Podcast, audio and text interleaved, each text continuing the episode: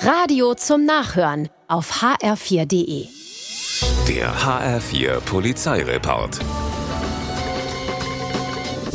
Nahe der Damaschke-Brücke in der Kasseler Südstadt entdeckt eine Streife nachts um 22.15 Uhr ein offenes Tor zu einem Sportgelände. Verdächtig. Die Polizisten gehen rein und sehen helle Blitze in einiger Entfernung.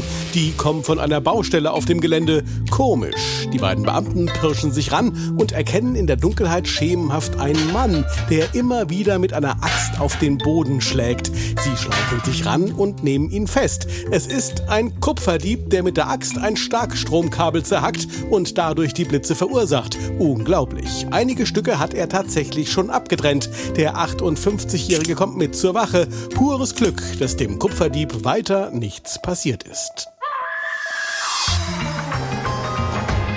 In der Taunusstraße in Frankfurt werden zwei Radfahrer morgens um halb fünf Zeugen eines Taschendiebstahls. Aus einiger Entfernung beobachten sie, wie drei Männer einen 37-Jährigen in ein Gespräch verwickeln. Zwei babbeln ihn schwindlig, der dritte greift zu und klaut 470 Dollar aus dessen Rucksack.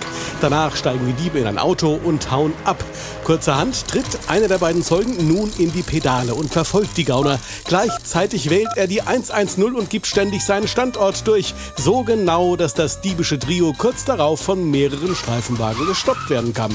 Happy End einer etwas anderen Version von David und Goliath. Weil sich ein Ehepaar in den Haaren hat, wird in Kassel-Forstfeld die Polizei alarmiert. Die kommt, schlichtet und schnüffelt. Denn in der Wohnung riecht's extrem nach Cannabis. Immer der Nase nach werden nun etliche Drogenverstecke in der Wohnung entdeckt. In der Speisekammer beispielsweise und in anderen Räumen. Ein halbes Kilo Hasch und Amphetamine werden zutage gefördert. Und im Schlafzimmer steht sogar eine Cannabisplantage mit 32 Pflanzen. Der schlagende Ehemann ist hauptberuflich Drogendealer und wird wird einkassiert. Die Frau hat endlich ihre Ruhe. Der HR4 Polizeireport mit Sascha Lapp. Auch auf hr4.de.